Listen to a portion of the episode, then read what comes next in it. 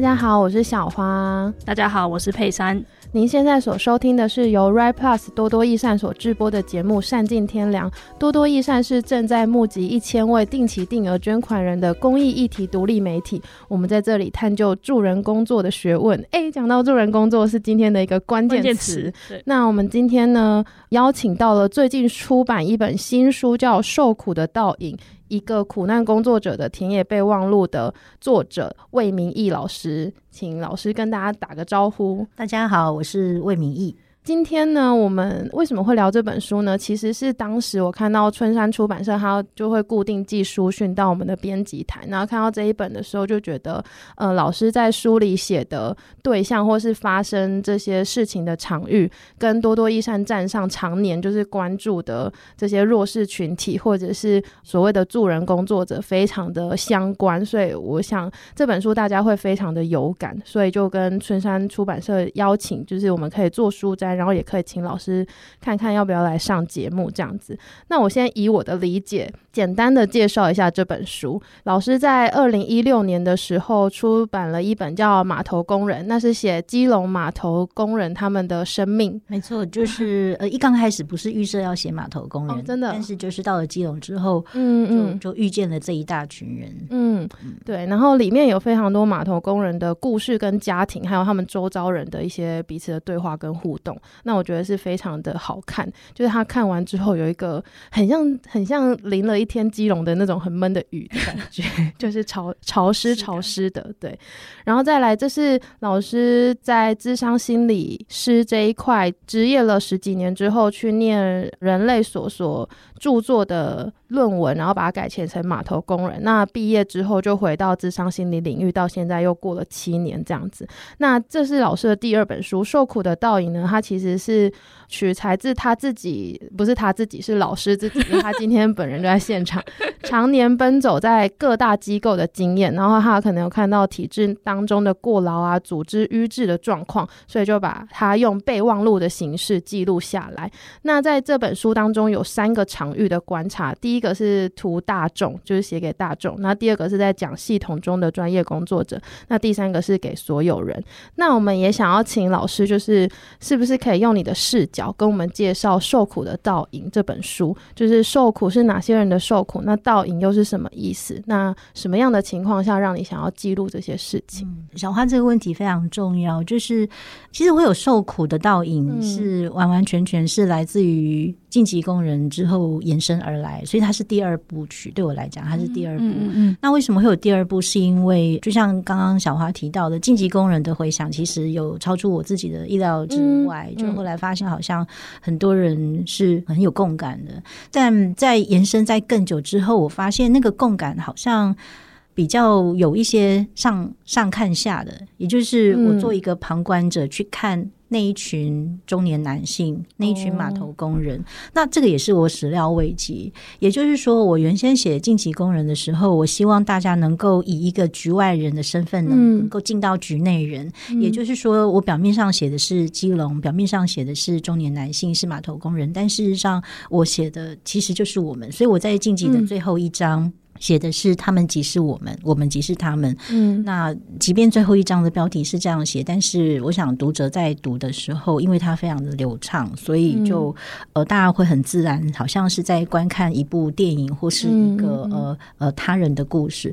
那我后来在在决定要写受苦的倒影的时候。嗯就是有了我刚刚那一段的发现之后，我就回来想，那我现在要用什么样子的位置去谈我看到的东西？嗯，所以受苦的倒影，我比较有清晰的，就是强烈的企图跟野心，也就是我希望让打开书的人知道，我书里面在写的就是他自己。嗯。所以这本书里头，它不是在记述我作为某一个行业我所遇到的某一些人。嗯，当然我是因为这一些人而写了这一本书，但是我发现的是，其实我眼睛看到的这一些人，我工作这一些人，其实就是你我他，那就会决定了，那怎么办？我究竟要我要怎么写？那为什么是用倒影，不是直接写受苦？嗯，也就是大部分的人会不知道自己正在。受苦，或是在苦难当中，或是即将苦难，是因为我们看到的，呃，它绝大多数都是倒影。不清晰的、模糊的，你会不知道那个不是我的，你会认为那个是在你身体之外、你生活之外的东西。所以，因此受苦看起来是主题，但其实倒影恐怕才是哈。所以，第一层我取名叫倒影的原因，是一个我想要让。读者知道说，你可能不知道你现在的生活的处境，嗯，它隐含的是什么？嗯，因为它是用倒影的方式显现出来，这是第一个比较针对倒影本身一刚开始的书写的立场。那第二个就是它比较是延伸的，也是我后来书写到下半段。就前半段，刚刚小华提到的那个第一场景，它的确就是比较是技术我在工作上面或是在生活上面比较是短篇的短文，它比较是一个比较就是场景的记录。对，然后有一些事件的发生。对，然后到了第二现场跟第三现场，就是下半场，也就是真的就是倒影的第二个层次。倒影第二层次比较是反身性的思考，也就是我倒影的意思是希望让读者能够在读的过程能够有反身性的思考。那反身性的思考，我在这边定义的是说，人是处在结构跟个人之间的中介的机制。嗯，也就是你，你看了一群人，看了他人，看了结构。你还是会回来想到我作为我，我这个个人，我可以怎么样去想这件事情，怎么样去采取行动？所以倒影它有这两个意涵，一个是模糊的苦难，其实模糊的，所以它第一个场景名字叫若隐若现的苦难现场嘛。嗯，那第二个意涵是我们需要去看这个现象，去回来想得更清晰一些。嗯，所以你是希望这样的书写可以带动。就是可能有相同经验或者是类似经验的人，可以去理解到，就是如何在自己的位置上行动这样子吗？对，后面的确在第三现场是有很大这样的野心。嗯嗯，听起来这本书更像一面镜子吧？对，所以才是倒影，它的确就是镜子。那就很怕读者看的时候一直看到自己。没有，我如果看到自己很好，我怕的是读者会觉得我没有要看自己，你为什么要一直要叫我看自己？那个不舒服的。观看的位置就会出来，所以第二本《受苦倒影》跟《晋级》相较起来，它的阅读差异会非常大，因为《受苦倒影》它。你一定会感到不舒服，那个不舒服是你需要动用你的思考。嗯、对，嗯，非常的同意。老师刚刚有问我说花多久时间读完这本书，然后我就跟他坦诚说，我大概花了两个晚上。但有一部分是因为我有一个工作上的需求，我需要挑选书摘，然后去辨识说哪些内容对我们的读者跟比较适合放在我们站上。但的确，第二阶段就是我会去挑选。因为里面是一篇一篇的备忘录短篇的，所以我自己的阅读方式是我会去挑选我比较有感的，再去深入的读它。嗯、那的确在那些字里行间就会感受到很多的不舒适，然后会想到自己的某些状况。可是这个想呢，它也不是那么的容易，就是它有时候需要，就是你在读的时候会觉得，诶，这个好像跟我上次的什么状况很像，可是你需要。还蛮用力的去找出那个连接，我自己啦，就是每个人的感觉不太一样，这样，然后就会再回来理解自己现在可能工作上或者是个人生活经验上遇到的一些困境。那刚刚有提到那个晋级工人嘛，就是晋级工人，他比较像是有一些他者的故事在里面。那这个受苦的倒影的书写方式就非常的不一样。那我们也有同事回馈是觉得，哎，这不是他平常比较习惯的文风，所以读起来会花一点时间。那想要请老师就是帮我们。分析一下，或是介绍一下，或是说明一下为什么有这样子的差异。很好，就是跟我刚刚延伸，我刚刚谈的是相接近的，就是晋级的工人，他非常的阅读上，本来我就是希望邀请读者能够进到呃我所看到的。这个码头工人的世界，所以在阅读的那个流畅上，我在使用文字的时候，当然就会很谨慎、很小、很小心。应该不是小心，嗯，应该就是非常注意这一点。但是到了受苦的倒影，我的企图又比较复杂一些，它没有像在写晋级工人那么单纯，它复杂很多。那个复杂的，包括至少有两层。第一层是因为我想要邀请读者思考。嗯，那如果一个流畅的文字，它其实我不晓得，可能我自己的限制吧，我自己会认为，当阅读越流畅的时候，它很容易就结束了。嗯，但我希望大家慢，嗯，就我在自序里头有提到，我希望大家在阅读的时候是慢的。嗯，所以当你读到了某个段，你会觉得那个段很很容易读，那那个地方就是我觉得你可以这样很快速的读过去是没有问题的。嗯，我希望你能够留住一个意象，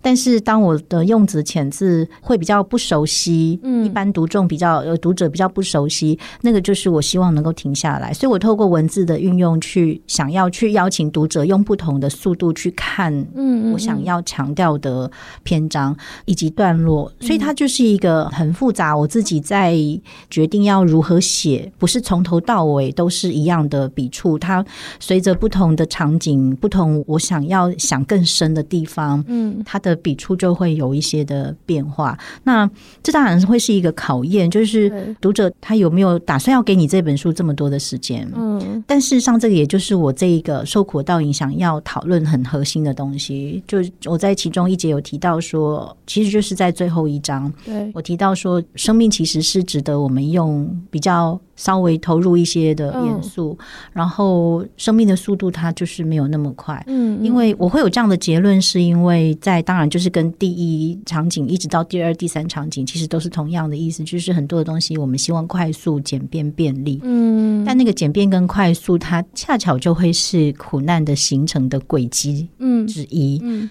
所以表面上它好像就是一个 note，它就是一个记事而已。但是我在书里的用字遣词，它其实在做很多的尝试。嗯，在阅读的过程，其实就是你人生的某个过程跟流速。嗯嗯嗯。那如果大家希望快速的，你告诉我一个简单的答案，你可不可以不要那么麻烦？为什么要叫我想东想西？那就是像这样的期望，它跟受苦本身是相联系的。嗯嗯。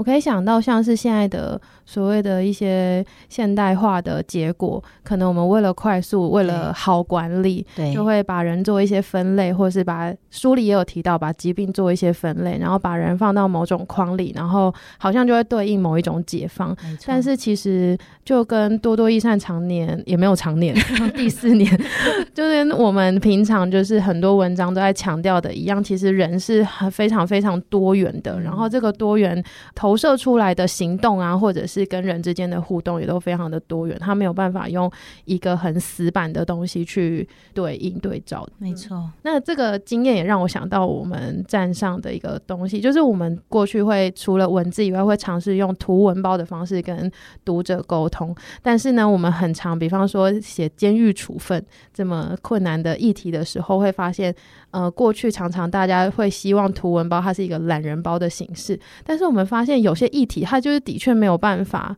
三言两语是这样，对，然后十张图，然后每张图只有五个字，就把这个议题讲完。所以后来我们内部也有一个讨论，就是我们不要再叫做懒人包，我们叫做转译包，因为它有些事，它就是的确需要花比较长的篇幅去解释跟理解。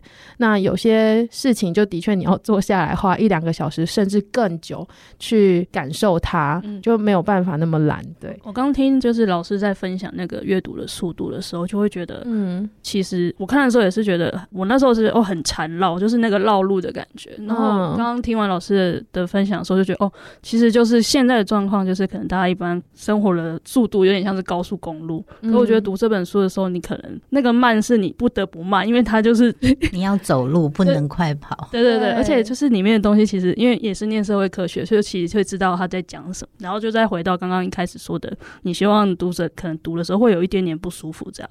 那我那时候读的时候想说，哦天哪，就是老师工作这么辛苦，还愿意把这些东西记下来，真的。因为像我们可能真的就是工作到一个程度，或者说已经在所谓的社会科学里面进过之后，你其实某种程度你会对这个东西，你会觉得啊就是这样子了，然后就可能撇过头，然后就点开了 Netflix，就是会有一种就是觉得老师的，我自己会很佩服，就是说身在这个领域，可是却。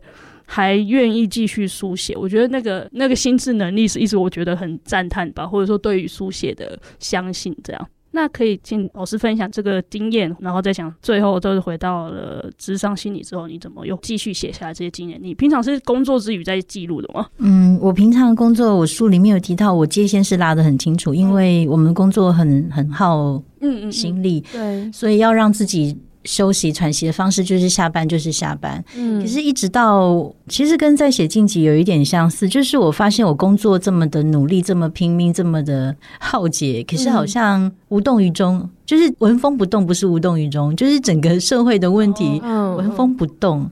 那我就在想，这样不对劲啊！过劳之岛就是这样来的，浩劫就是这样来。嗯、但是我不觉得人只能作为一个受害者，或是只能够做一个被用掉或是浩劫的人。嗯，所以我就回想到了晋级，晋级好像因为出版之后。他能够对话谈话的对象，超出我作为一个传统的智商心理师可以做的。我发现他可以去的地方很远，包括他到他的翻译有有简体字版，还有日文版。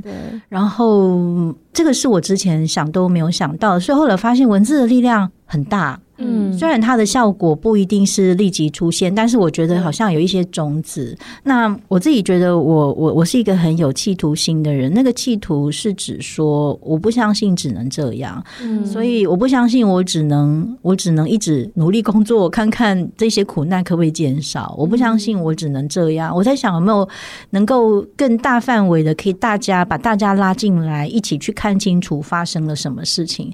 所以有了这个决心之后。哦，然后当然也是编辑也等很久了，所以我一方面也不好意思，然后所以我就想说，我就定下心来把它写下来，所以就下班的时候写，所以我其实头发就是这段时间快速白很多的，就是在写，就是不是因为智商工作，而是因为写书，写书对我来讲它艰难太多了，嗯，耗费很多。脑力，对，因为。你不是专心想自己在想什么，你还要想读者是谁，然后读者是哪几群。对，所以对我来讲，他完成了，就是我把我自己工作上面的二十几年的经历就浓缩在这里。所以写完之后，我就重生了嘛，嗯嗯，就重生了。那接下来就会希望能够接下来的生涯能够转到专心的书写。对我来讲，那个书写是一线的工作。我现在做的心理咨商或是社工做的其实就是二线跟三线。所谓二线跟三线，就是就像用医疗来比喻比较清楚，就是有患者后送，那我们就赶快帮他包扎。嗯，但书写对我来讲是一线工作，一线就是去。去做预防也好，让大家能够学会用比较清晰的意识去理解现在的处境，嗯、那就不会有人需要进到二三级。嗯嗯，你的意思是说，在所谓的苦难或者是我们现在看到这些痛苦发生之前，我们有没有什么预防的方式，让它不要落入那里？嗯嗯嗯，没错。那很好奇哦，就是书名有提到说，这是一本苦难工作者的田野备忘录。那苦难工作者是我第一次在这本书上才看到的词。过往我们比较熟悉的可能是所谓的助人工作者。那想要请老师帮我们解释一下，在你的对你来说，这两者的差异是什么？那为什么我们需要用苦难工作者来指称这些人？好，很好，谢谢你问这个问题。那个。其实苦难工作者不是我突然想到的，嗯、那个都是在工作里头摩擦出来的东西。嗯，嗯，那我在《受苦倒影》这本书里头，他写在第二现场跟附录。嗯，那为什么会用苦难工作者？是因为我发现有很多，应该说绝大多数，绝大多数我接触到的人，不论是专业工作者还是一般的其他领域的公众，当我们讲到助人的时候，它其实是一个比较上对下的视角。嗯。当然，这个跟我们台湾的文文化有关系。台湾人普遍上都是善良的，普普遍上都很愿意帮助别人。我很同意。对，那你知道有些东西有一些特质哈，它走到太过极致的时候，它其实是会变质。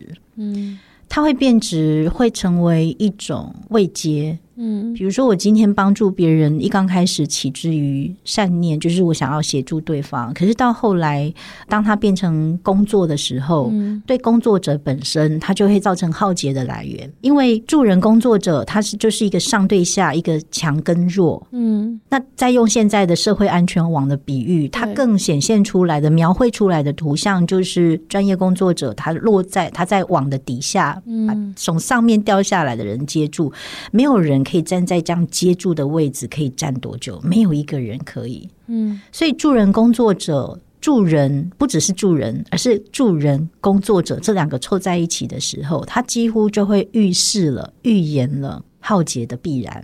嗯，我刚刚讲那个图像，就大家可以想一下，从上面掉下来，你要接一个人，你可以接几个？你可以接几年？嗯，所以我们常常讲的专业的浩劫，事实上跟我们用助人工作者这样的概念去理解这些专业工作者，它是有很高度相关的。嗯，那我自己并不认为助人工作者，如果从工作者自身来看，它并不是一个好的，也不是一个永续的，嗯嗯，一个隐喻的话。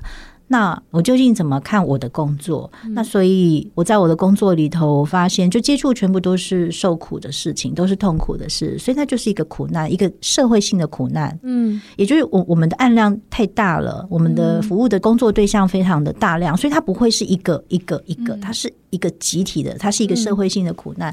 那所以我们的工作就不是帮助别人，因为我们有收入，我们不是像一般人，我看邻居小孩哭，我就。通报一三，或者是说在路上看老人家不方便，我们帮忙他，那个就是日常的助人。但是当你是作为一个工作者，你又被冠上助人的时候，其实这两个是不太对得上的。嗯，所以既然我是有给薪的，我是有拿报酬的，那我的工作是不是助人？我想就不太适合了。就名词本质上面来解释的话，那但是苦难工作者就可以。也就是我的工作就是去对苦难工作，所以不是我是一个苦难的工作者，不是，而是我工作的对象就是针对苦难工作。这个就是为什么延伸到附录的部分，会后来再发展出公共事务参与者。其实主要的，我自己在身份认同上面，或者是其实我真的很渴望大家能够用公共事务参与者来看待自己的工作。如果你的工作是跟早期呃跟助人有关系的，那公共事务参与者他跟助人工作者的差异在哪里？我刚刚解释的是，我们是针对苦难工作，可是这是说明我们工作的内容。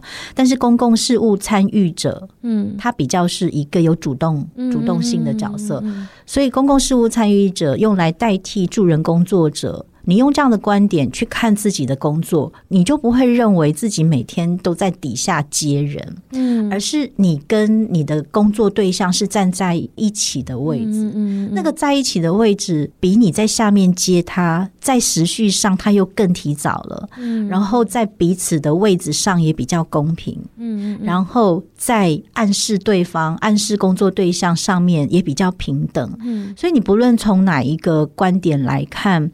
助人工作者，他其实就是一个习惯性的用法，但他事实上已经不太适合用在我们现在的。专业工作，特别是社会安全网的领域的工作了。嗯嗯嗯。那想要延伸一题是说，假设我们都不谈助人工作这个名词的话，那我们会不会有可能不小心否认了人在生命中真的会有一些需要帮助的时刻或者是阶段？那这个否认，也许就会延伸到说，我们好像就否认了所谓苦难的存在，因为嗯、我们要正视苦难的存在，我们要去看待这个苦难，甚至有时候是感受到它带来的痛苦，然后。我们才可以正视这些人求助的这个需求，然后再去发展出他真正需要的协助。你会提出这个担心，代表你是一个很厚道善良的人。那那那我我会我会想说，这样的厚道又善良，他当然必须要被留下来。那我在书里面的第三现场的最后一篇，就是最后一篇结尾篇，我写的就是这件事情。我给的标题是我们如此独立又相互依存。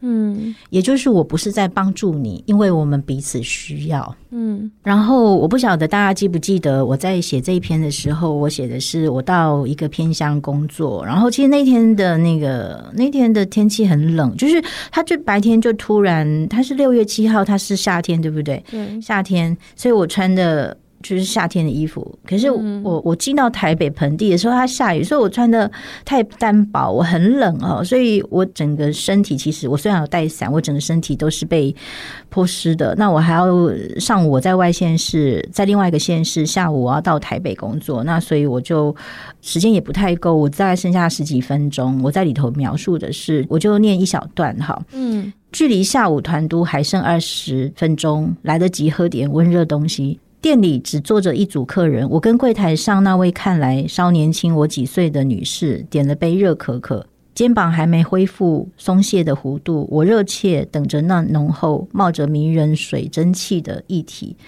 当那位身形圆润的店员在我手心放上找回的零钱时，软软胖胖的手不小心碰上了我的拇指和手心。那是高山雨夜里的萤火，我忍不住清了干哑的喉咙，挤出声音告诉他：“你的手好温暖。”他眯起了红润脸上的眼睛，面带甜面，笑着说：“真的吗？谢谢。”所以接下来我写的是这一小句哈，整个世界以某种可见与隐秘的形式彼此联系在一起，任何牵动都如涟漪效应。也就是说，生命与生命之间的相异不再区隔，而在连结。嗯，生命如此各自独立，又彼此相互依存生延。那每一次流动于人与人之间的，孕育着另一个世界。所以，究竟我们是帮助别人吗？我在最后一章我提出的观点就是，没有，没有谁在帮助别人，我们就是互相需要。嗯，当你用我们互相需要的时候，你不会觉得你在帮助他，你会觉得。你就是在做很重要的事情，嗯嗯嗯，你就是做很重要的事。这这重要的事情不是你站在一个慈善家的位置，或是上上跟下的位置，没有，你需要他，他也需要你。所以这个就是我为什么会期待的是，我们能用一个新的观点来看这件事。那还有一个是我们刚刚提到书的后面也有提到公共事务参与者嘛，我们刚刚也有聊。那会不会有一些我们帮助人的情况，他的确就不是公共事务，它就是比较个人之间的互动。那因为觉得。呃，人跟人之间的这个帮助其实是互相流动的，就是诶，这跟刚刚讲的其实有点异曲同工之妙，就是就像人没有永远的弱势一样。那我想要问，那个你需要我，我也需要你的那个需要是当下的需要吗？我帮助你的时候，呃，我先用这样的词，就我帮助你的时候是那个当下我也需要你，还是说就像长照，因为我有一天也会老，所以我未来也会需要别人帮助我的那个需要是？要把生命看得这么长，然后我等待某一天。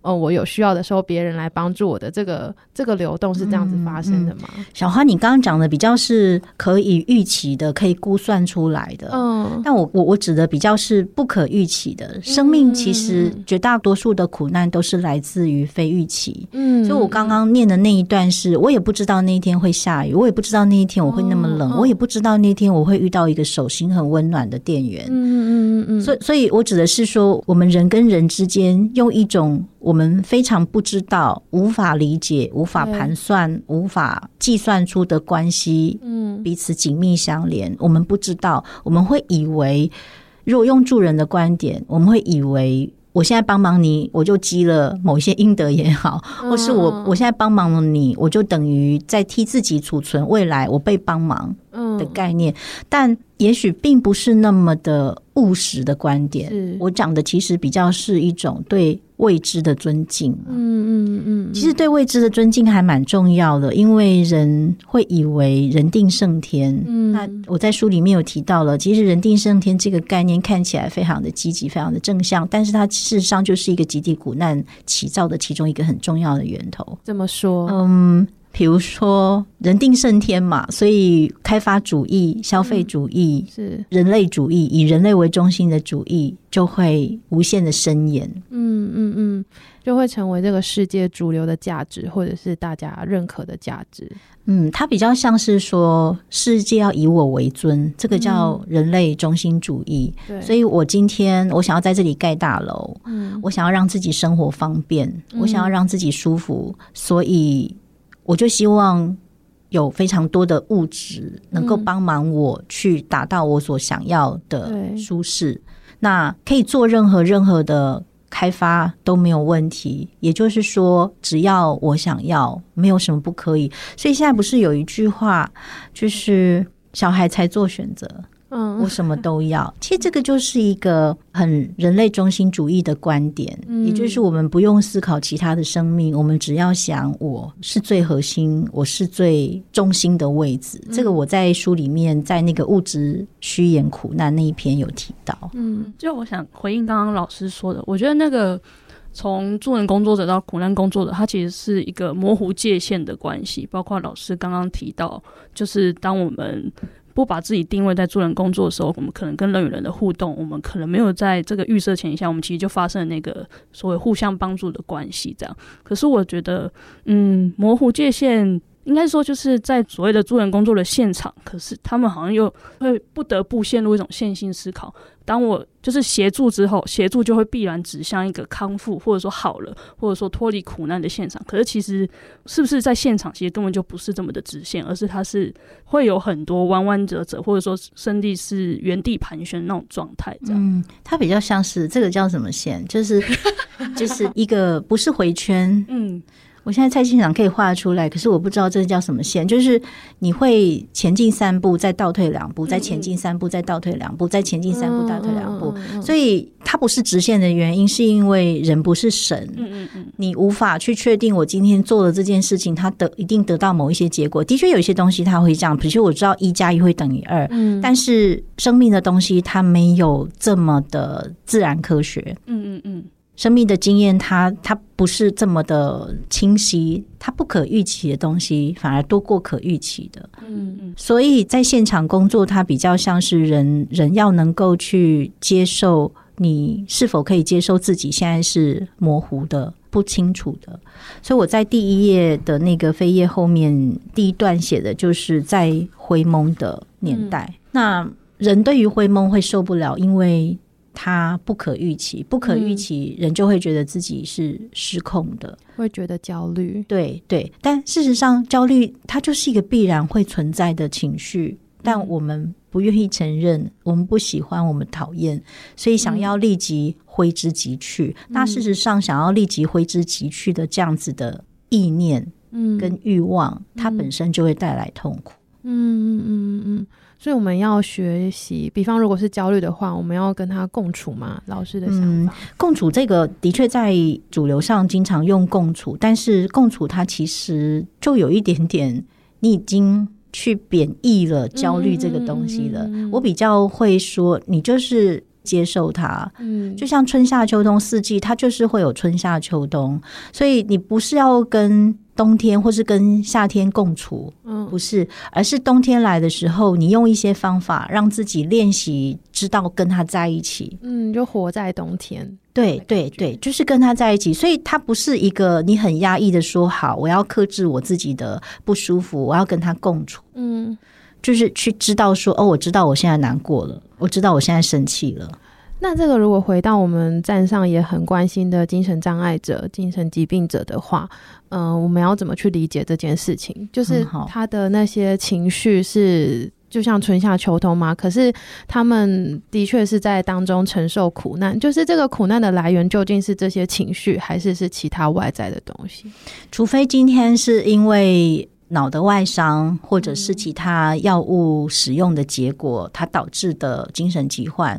那如果我我这边讲的精神疾患，我经常接触到的精神疾患，我指的是比较是心理因素的。所谓心理因素，是说它不是因为脑伤所导致的疾患。嗯嗯，它是因为对我来讲，精神疾患不管是不是精神疾患，它其实就程度的问题，就是我们都是在遭受很大的。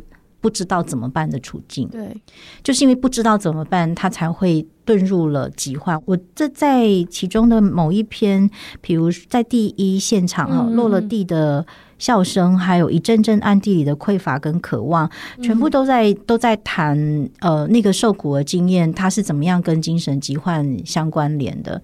那既然我不是用。很典型的生理的疾病去看它，我比较是用心理的受苦去看它。那我现在接下来讲的东西，它就不是只适用于所谓的精神疾患，它适用于所有的人。也就是我刚刚一刚开始提到的，我们之所以会痛苦，是因为我们不接受自己的痛苦。嗯，我们之所以会感到非常的悲伤，是因为我们不接受，或是我们去污名化了自己的悲伤。所以我在第二现场跟第三现场，我有提到，特别是在第三现场，第三现场的名字我叫“生命的多重历程跟开放结局”。那其中一个叫做“下一回合新生”。嗯，下一回合新生，我里面有提到的，就是不只是下一回合新生，我在整个那个充满生机也提到，就是偶尔死一死。嗯，偶尔死一死跟死掉是不一样的意思。偶尔死一死是我，比如说我今天上班，然后我发现。同事看我的眼神，让我觉得他应该是不喜欢我。嗯，那我不敢跟他讲，所以我回家之后，也许我感到非常的悲伤，或是莫名的生气也好。嗯，那我现在可以想的是，我知道我难过了，我知道我悲伤了。嗯，那我现在可以怎么样，在自己悲伤跟难过的时候，对自己温柔？嗯嗯，对自己温柔，对自己温柔。它指的就是我并没有想要很快速的去排除我现在的难过，嗯嗯，我现在的悲伤或是现在的痛苦，我现在知道我感受到的是这样的心情，对，那我想要对自己温柔，嗯，我其实都很鼓励大家用这样的方法试试看，而不是对自己好。对自己好跟对自己温柔不一样，因为对自己好 好像要说明一下。对对对对，对自己好很容易就会是买东西、吃东西、吃东西、买东西，对不对？对，对自己好很容易会是用钱来满足，但是那个都是一种压抑，都是一种转移。你你人就撇过头，没有去。看见自己的悲伤，或是看见自己的生气，所以对自己好很容易变成是，你就用物质的东西去把你的不舒服给擦掉，但你不可能擦得掉，所以它就会变成一个恶性循环，像上瘾，它就会像上瘾。那对自己温柔，你们两位可以想想看，如果你今天你遇到了不好的事情，然后你现在心里面告诉自己是，我想不想对自己温柔？我想，我想对自己温柔。那你。你整个的身体的肌肉就会处在一个很温柔的情况，对自己，我我们很习惯对他人温柔，因为我们是一个很体贴的社会。可是我们其实并不对自己温柔。我有一次跟一个小朋友，一个小六的小女生，那因为她打同学，嗯，揍同学，所以她就进到我的会谈室，嗯，然后谈过谈到一段时间之后，我就跟那个小朋友说：“老师可不可以邀请你一件事情？”他说什么？我说老师，可不可以请你对自己温柔一点？然后他第一个反应是：哎呀，好恶心哦！什么叫温柔？你不要讲这两个字。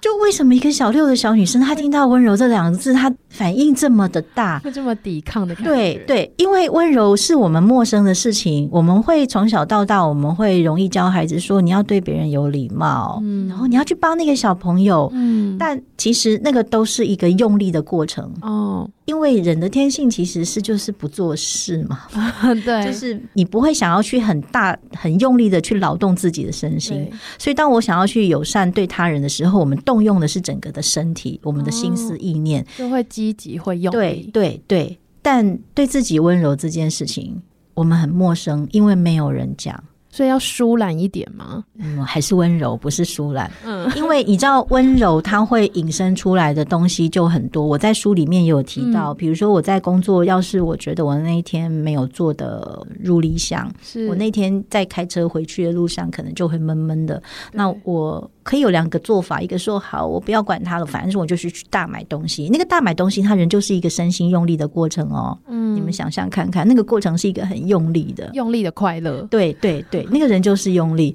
但当我在开车的过程，我就想说：好，那我现在不舒服，那我想不想对自己温柔？想，我当然想，因为我也喜欢我自己，我想要对自己温柔。那当我回答说我想要对自己温柔的时候，那你整个肌肉就会变得不一样，你整个散发出来就是对自己温柔。那可能回到家之后，我还在挂念那件事情，那我想要持续对自己温柔，我可能就不是马上准备晚餐。我就会去院子里面，因为我们家有种菜，嗯，然后我就会去拔草。嗯，对自己温柔的方式是拔草。嗯嗯，好像可以慢慢理解。嗯，我已经感受到那股温柔到，就是也很放松了。对，你会感到舒适，你会感觉到你真心的想要善待你自己。嗯，因为我之前比较理解自己的状态，是我可以。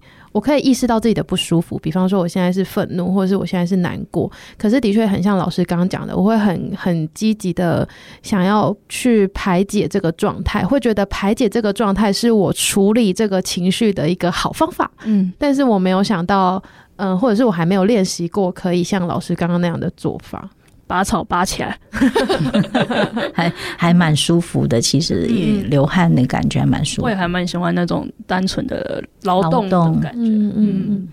那很好奇，老师做智商心理就是加总起来也有二十几年嘛？那我们嗯，在站上提到的一些工作者啊，绝大部分可以说是广义的苦难工作者、助人工作者、公共事务参与者。那我们也很常讨论到替代性创伤的议题。那我知道老师在书中跟讲座当中都有提到说，你可能比较不喜欢用创伤去理解这个东西，因为它可能就会有点疾病化。那第一个问题想要问你说，那你怎么理解这个东西？那第二个问题。是说，那你会怎么做？就是你有点回到刚刚啊，就是疲惫的时候啊，然后感到受伤的时候。很好，也是很高兴你问这个问题，因为创伤那个你刚刚提那个专有名词叫什么？我自己都不太用它，所以就替代性哦，替代性创伤。对，替代性创伤它很经常性被使用，而且很被大量的使用。但是，嗯。嗯有一个观点，大家可以参考：当你使用了某一个隐喻的时候，你可能要站在远一点的位置去看。当你使用这个隐喻，它会带来什么样的后续？当你用替代性创伤来形容你自己的时候，或是形容你的同事的时候，你怎么去看问题？你怎么去看人？你怎么去看人跟问题的关系？所以，替代性创伤它所带来的联想，嗯，它所带来的联想就会是。又回到我们刚刚讲的，就是你站在底层，你站在下面，然后去承接上面掉下来的人，所以你接久了，你就受伤了。但如果我们不是站在一个底下的位置，我们不是一个帮助别人的人，我们是一个公共事务参与者的时候，就没有所谓的替代性创伤。那那个感受比较接近，我会怎么去形容它？就是疲累。嗯嗯嗯，也就是今天我们很高度的超持我们的身心，那疲累不就是正常的情况吗？嗯，倒是替代性创伤，它会对我来讲，它会有一个，我觉得可以用在这一行可以拿来协助的是，如果。第一线工作者，你感受到自己有替代性创伤，那可能你就是站在一个承接者的位置，也就是你把自己的工作放在承接者的位置，你把自己当垃圾桶，你把自己当成问题的源头。嗯嗯嗯嗯，你就会变成是收集了所有别人告诉你、跟你陈述的苦难，嗯，丢出来的问题，你就像一条河湖好了，你去收纳了所有看起来不是太愉悦的东西。但事实上，一个专业工作者他不应该是一个收纳的人，他是一个过道，嗯，他是一个过道。你今天看到了苦难的现象，接触到了受苦的人，你在跟他一起去工作。我们在做的就是跟他一起工作，所以你的脑袋会累，你的身体会累，可是你没有留下东西，嗯、你没有把你听到的情绪或是你看见的苦难留在自己身上。嗯，所以我用这样的观点去理解自己的时候，比如说，因为我的工作比较特殊一点，我接触的那个灾难都是很大型的，嗯、我自己又是一个很容易共感的人。嗯嗯嗯。嗯那我会允许让自己掉眼泪，嗯，但是那个掉眼泪它不是创伤，对我来讲，它是一个很珍贵的情感，嗯，也就是说，因为有共感，因为我知道我也是人，我知道对方也是人，我不认为我是站在一个高的位置，我就不会傲慢，嗯嗯，当我不傲慢的时候，我会有情感，我会对于他人的感受，嗯，我这里有一段话，我想补充念，就是是对众生命的思索与深情，使人面貌清晰，嗯，也就是我怎么去看待自己因为工作所出现的感受，对我来讲，那个就是我知道我自己对这一群人有很深刻的情感，嗯、我对生命有深刻的情感，所以我不会贬义他，嗯，我不会病理化他，嗯，我不会说这个是情绪不稳定，因为那是很珍贵的地方，嗯，所以因此我自己怎么去面对我今天在工作里头接受到的那个很大的。伤心，包括其中有一篇是给国中校长的一封信，哦、我就在会议当场哭，我哭到头痛。嗯，我我从来没有哭到头痛。我跟我先生吵架，我我跟我的孩子讲话，从来没有哭到头痛。所以我在众人的一个很正式公开的会议，我掉眼泪，对我来讲，我不会觉得不妥，嗯、因为我知道这件事情肯定是不对劲，我才会有那么大的情绪上的反应。嗯嗯。所以，第一个很重要的就是你要去去理解你为什么掉眼泪，不是情绪失控，而是你对这个生命，你对跟你以外的生命，你是在乎的，所以这个东西很珍贵，要留着。那第二个，我怎么去面对我自己的头痛？怎么办？我我悲伤或是生气到头痛了，那就回到我们刚刚讲的，对，我要对自己温柔。所以我在那个会议结束之后，我就一个人留在会议室，嗯，我把灯都关掉。然后让自己按摩自己的头皮，嗯，让自己的头皮能够舒缓下来，嗯，我就是用这样的方式让自己不断的去消化我所听到的东西，我所看见的东西，嗯，这个是立即可以。为自己做的，那我其中还有一个方式，就是偶尔死一死的概念。嗯，偶尔死一死的概念，事实上不是因为工作的关系，反正书写对我带来很大的痛苦，所以晋级工人写完将近一年的时间，我发现晋级的那，你刚刚提到那个像那个基隆下的雨闷闷的潮湿的那个潮湿的东西，它就长到我的肉里面去了。嗯，所以我二零一六年出版到二零一七年这一整年的时间，我发现我很重。我整个人很重，嗯、那个重我当然清楚知道是因为写晋级的关系。嗯，那我就想说，我不能再这样下去了，我我不能再继续这么重的生活。就是那个重，它影响到让我在工作的时候会很容易极度的疲累。嗯，那所以我就想要做一些事情，所以我就就离开台湾两个月，然后就去一个地方，我就固定走路，每天走十几公里，就只是走路，我没有去任何的风景，什么名胜古迹，就是一直走路，也不是为了什么运动健康，没有没有。我想要去消化，嗯，晋级工人所带给我在长在肉里面的东西。那这样走，你知道，一边走路一边思考。我不是在看风景，就是一边去，就是很很自然，就是在我的身体里面，就是不舒服就走就走，就这样走两个月，我就我就重生了。重生的意思，新生的意思，指的是晋级的东西不是长在我肉里面，而是变在我的手心。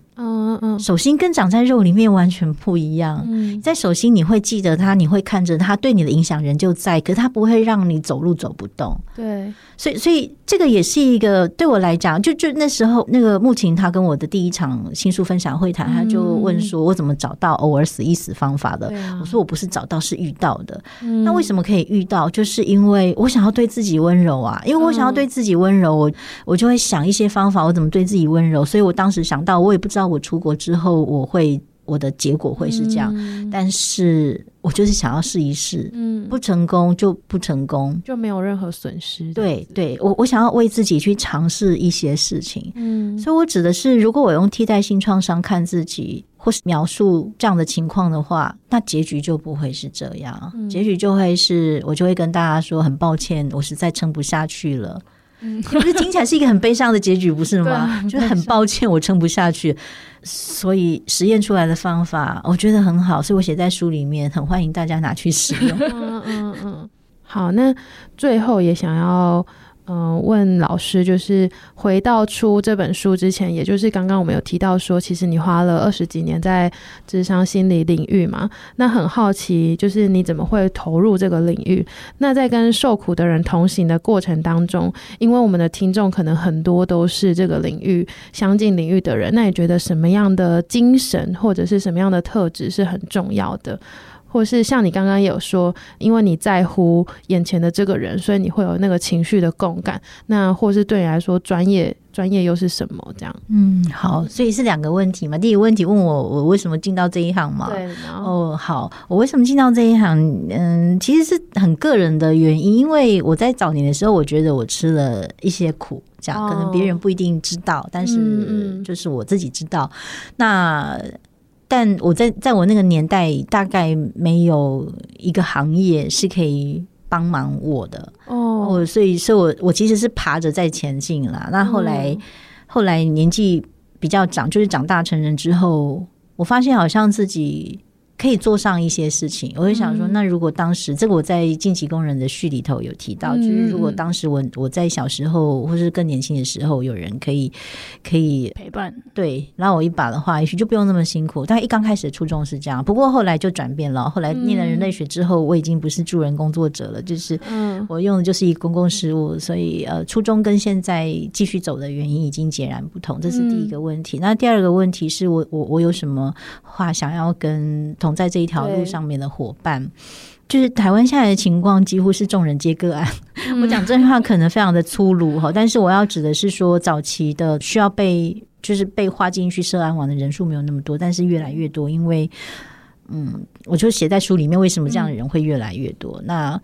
所以，如果你只决定要留在这一行，就要有一个心理预备，它肯定就是一个艰难的工作。嗯，这个心理预备一定要做好。你竟然没有办法躺平，因为我曾经听过一个一线工作者说他想要躺平，我说那你入错行。所以你你人生是可以躺平，但是可能做社工这件事情，或是专业工作者，就是苦难工作者、公共事务参与者，就躺平就没有办法，你就会越躺越痛苦。所以第一个心理预备是说，我知道这里是一个。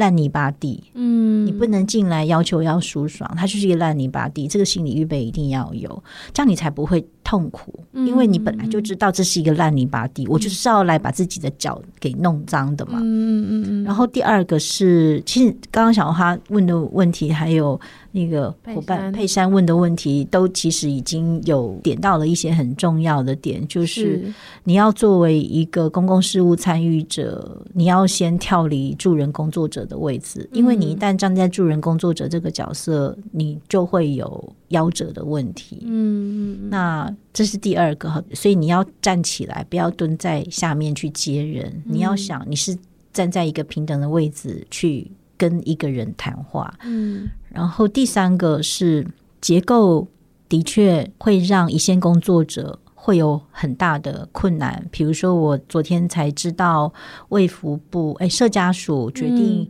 要把安置机构的床位大量的减量，要朝亲属安置，这是一个很糟糕的消息。嗯，那这个将来一定会造成更多的想象不到的。衍生的问题，这是卫福部对于去机构化的想象吗？对，因为其实这个其实可以再另外谈一个主题哈，因为现在很多的卫福部可能社家属可能希望朝亲属安置，但是亲属安置并不适合台湾的文化，同意，对，它不适合台湾化，所以我们只是要用复制的方式让。去机构，然后朝向亲属安置，它绝对会带来更多的灾难。我只能是说，即便一线的工作人员知道这是一个很糟糕的政策，但是我们仍旧可以做一些事。嗯嗯嗯，也就是说，结构会。限制你，但是能动性跟主体性仍旧没有消失在个人身上。嗯，也就是说，我们作为一个能思能变、能够采取行动的人，我们就可以不用成为一个只是受害者。嗯嗯嗯。所以今天结构跟人之间，人是作为就是里面的工作者，你是作为中介的机制。嗯，我在台中给的那个新书分享的题目就是面对权力跟阶级。我们可以做的是给予花式的回应。嗯，花式花式的回应就是你不是只能顺从嘛？嗯，你可以发声嘛？对，你可以偷渡嘛？嗯，你还可以出走。嗯，你可能还有延伸更多的方法。嗯，也就是说，不要去忘记你是作为一个能动者。而不是当你知道，当我们把焦点放在结构，因为结构，所以我没有办法做，我们其实就投降了。但投降，投降结局就据点了。嗯嗯嗯，去想，我可以在结构底下如何采取行动？嗯，这个问题要一直在。嗯，有人说这本书都是问句，没有，这个问句是要帮助我们去找到答案。嗯，所以当结构在那个地方，我个人我可以做什么事情？我有职称，我有头衔，我可以做什么事情？这个问句本身就会带来答案。嗯，我觉得这个提醒是蛮重要的，因为我自己也是社会科学出身，就会很常哦学科带我们看到结构问题，然后遇到问题或者遇到困境的时候，就会想说啊结构就那样，然后就会觉得啊、嗯、这也不是新鲜事了，然后就就没有任何的 据点了，对，就据点了，就会当然心中是会感到痛苦或者是感到不舒服，可是就会忘记说哦，像刚刚老师讲的，我们其实还有很大的能动性。可以去做点什么？嗯、就是其实我自己学社会科学以来，其实我觉得学了社会科学，你就不太可能忘记你学到的东西。然后你嗯，你去看待社会的什么事件的时候，你其实就会有很多很多，也不是很多，就是很多反思，或者是说你的观察。可是这个时候，我觉得虽然说人要有主动性、能动性，可是还是会有蛮多所谓的无力的时候，老师还是会有这个时候吗？嗯，会无力的时候，我就让自己先停一下。嗯嗯嗯，我我有我常讲一句话，就是问的人，我就跟他说，用行动来代替你的无力感。嗯嗯嗯，用行动代替你的无力感。那无力它可以是一个意识的提醒，而不是一个结局。嗯嗯嗯嗯，就我无力了，接下来就再继续往下问说，那我现在可以做一些什么事？嗯，嗯，但如果说无力就据点，就真的是据点。所以我在书里面最后一句话写的就是真正的结局，就是我们常看漫画看到那个叫什么未完待续。对，所以真正的结局就是未完待续啊。嗯嗯，所以无力出现，它是逗点，不是句点。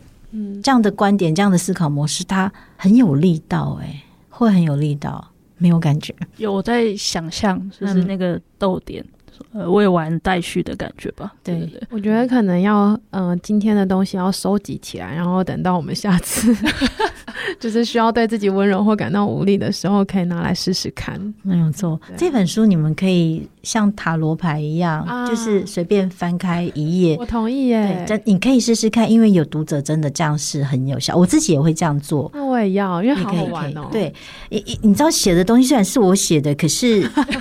有的时候会忘记这件事情，所以打开就会发现，哦，原来可以这样看事情。哦，我自己实验到现在这样，我都觉得。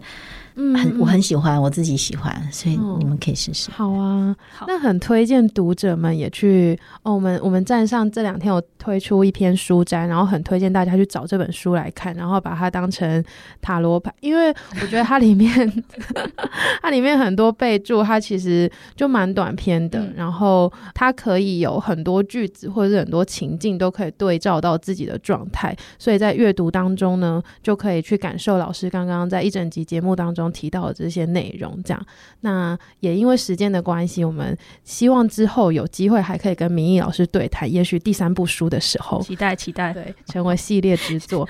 那头发又白一根，一根那还好，那还好，真的还有一根。那就谢谢大家，我们下周二再见，拜拜，大家再见。